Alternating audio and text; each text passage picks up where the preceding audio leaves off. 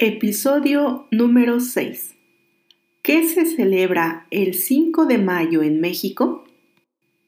Bienvenidos y bienvenidas una vez más a Mochilingua, el podcast dedicado a las personas que desean mejorar su comprensión auditiva del español a través de la cultura de México. Mi nombre es Denise y si es la primera vez que me escuchas, te cuento que este podcast está destinado a las personas que buscan mejorar su nivel de comprensión auditiva del idioma español de una forma no académica y sin abordar la gramática. Cada semana abordo temas diversos sobre México, la vida actual y cotidiana, la historia, la sociedad, la cultura, la gastronomía, las tradiciones, etc. Y a través de estos temas, la intención es ayudarte a mejorar tu comprensión auditiva de la lengua. Es por eso que intento hablar despacio y de una forma que resulte clara y comprensible para ustedes. También los invito a escuchar los episodios previos para aprender no solo español, sino también para descubrir poco más de México. Esta semana estamos iniciando el mes de mayo, así que el día de hoy me gustaría compartir con ustedes información acerca de una fecha que se piensa es de celebración en México. Una celebración es una fiesta o un acto en el que se recuerda una fecha importante. Me refiero al 5 de mayo. Y es que en redes sociales no es la primera vez que veo publicaciones relacionadas con este día en donde se dice feliz 5 de mayo o viva México. Así que vamos a hablar de eso. Esta idea de la celebración del 5 de mayo se ha extendido en los Estados Unidos y en otros países y ha causado confusión entre extranjeros creyendo que se trata de la fiesta de la independencia de México. Incluso esta semana estaba leyendo algunos eh, foros en redes sociales en donde bueno, yo vivo en Francia y en estos foros algunos franceses preguntaban en dónde íbamos a celebrar los mexicanos el 5 de mayo. Entonces, como ven, sí, esta idea se ha expandido.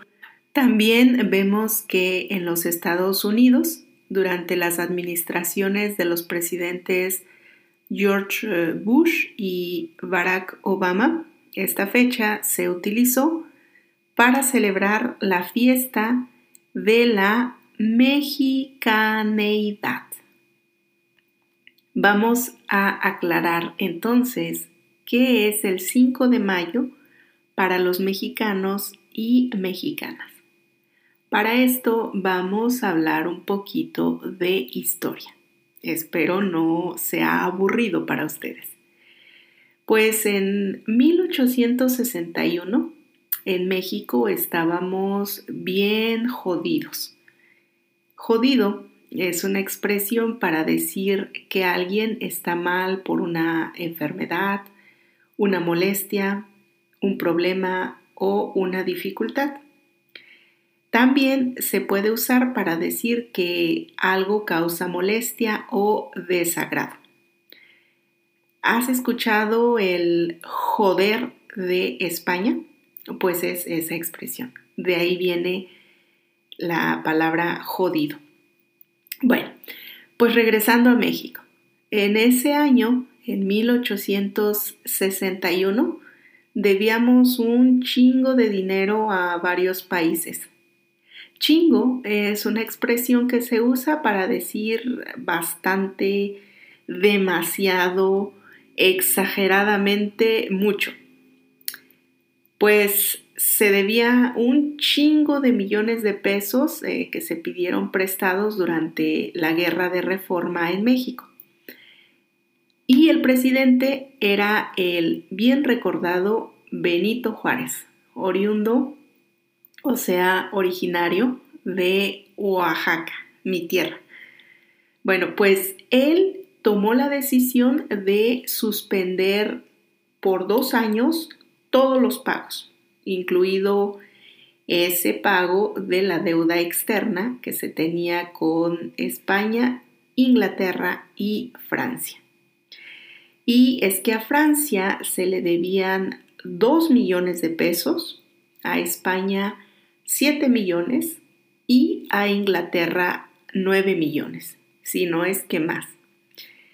Bueno, pues estos tres países decidieron hacer una alianza y le llamaron la alianza tripartita, o sea, de tres partes. Y zarparon hacia Veracruz, que está en el Golfo de México. Zarpar es el verbo que describe la acción de los barcos que parten, que elevan sus anclas. Bueno, ellos llegaron a Veracruz y ahí España e Inglaterra aceptaron los acuerdos con México de la suspensión de pagos temporalmente y se regresaron. Pero también lo hicieron porque se dieron cuenta de que Francia quería hacerse de un nuevo territorio para frenar a los gringos que se seguían expandiendo. Gringos es como le decimos a las personas de los Estados Unidos de Norteamérica. Bueno, así es que el ejército de los franceses avanzaron hacia Puebla. Recordemos, estaban en Veracruz, avanzaron hacia Puebla y Puebla está en el centro del país. El objetivo era conquistar la Ciudad de México, que es la sede de los poderes del país. Recordemos que los franceses tienen una trayectoria militar históricamente importante. Bueno, en Puebla se encontraba el general mexicano Ignacio Zaragoza, por mandato del presidente Juárez. Pero Zaragoza enfrentaba muchas dificultades, en primera porque pues no había dinero ni siquiera para alimentar bien a su ejército. Primero, ellos tuvieron un enfrentamiento contra los franceses conocido como la Batalla de las Cumbres, en donde se enfrentaron unos 500 franceses contra 50 mexicanos. Pero en México también había muchas controversias y traiciones por parte del grupo de conservadores que pretendían aliarse a los franceses y derrocar al presidente Juárez. Entonces también Zaragoza tuvo que lidiar con ellos, con los conservadores, para que no le dieran en la madre tanto a él, a su pequeño ejército, como a México. Dar en la madre es una expresión para decir que alguien daña o hiere a otra persona seriamente. Obviamente esta expresión no se va a utilizar en contextos serios o muy formales. Bueno, Zaragoza mandó a un grupo de soldados para que esperaran a los franceses sobre una colina y eh, me estoy refiriendo a ya cuando estaban en Puebla. Bueno, en esa colina hay unas fortalezas o muros y se conoce como los fuertes de Loreto y de Guadalupe. Mientras unos esperaban en la colina, otro pequeño batallón los iba, iba siguiendo a, a los franceses para llevarlos hasta ese punto. Y esa posición en los fuertes dio ventaja a los soldados mexicanos que arremetieron contra el muy experimentado y hasta ese momento invencible ejército francés. Y claro, sus aliados conservadores de México. Entonces, eh, como vemos, el 5 de mayo no es igual a la celebración de nuestra independencia. Esa se celebra en otra fecha, el 16 de septiembre.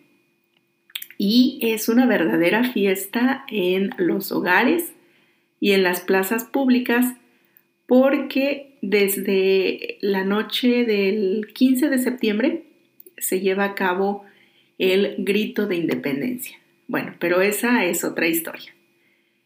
El 5 de mayo es más bien una conmemoración de una batalla, que fue la batalla de Puebla, pero no tiene mayor trascendencia. Entonces, ¿por qué el 5 de mayo es muy celebrado en los Estados Unidos? Hay varias teorías y una explicación la encontramos desde la sociología. Hay un sociólogo que se llama David Hayes Bautista y él nos explica que Francia tenía la intención de establecer bases militares en México para poder avanzar hacia el norte y apoyar a los estados confederados en la guerra civil de los gringos. Según este sociólogo, cuando los habitantes de California se enteraron de la victoria de los mexicanos contra el ejército francés, iniciaron festejos y cada año los recordaban. Otra teoría también eh, señala que este festejo se, se siguió realizando porque Zaragoza, el general Zaragoza, era de Texas.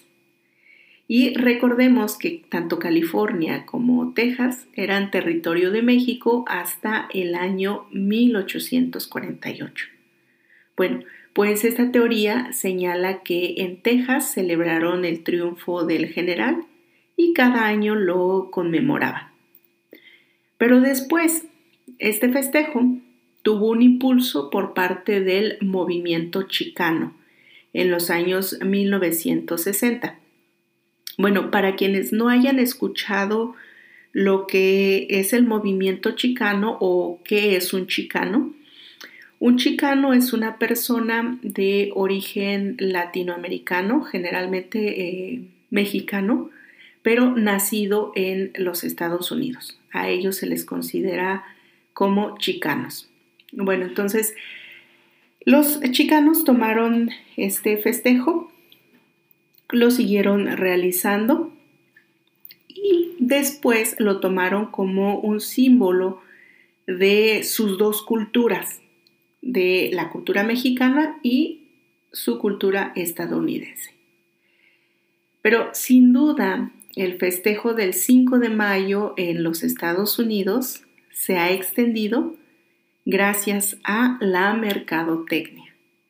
Incluso en el año 1989 se inició una campaña para fomentar la venta de cervezas mexicanas usando esa festividad como pretexto y hasta la fecha esta industria sigue usando el 5 de mayo como herramienta de publicidad. Pues es así como estamos culminando, terminando este episodio. Espero que les haya gustado y que no se hayan aburrido. Y me gustaría conocer sus opiniones respecto al 5 de mayo.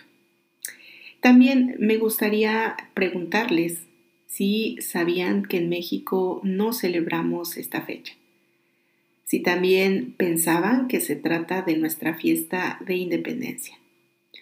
O si tienen alguna duda o algún comentario, pueden escribirme al correo electrónico mochilingua gmail.com.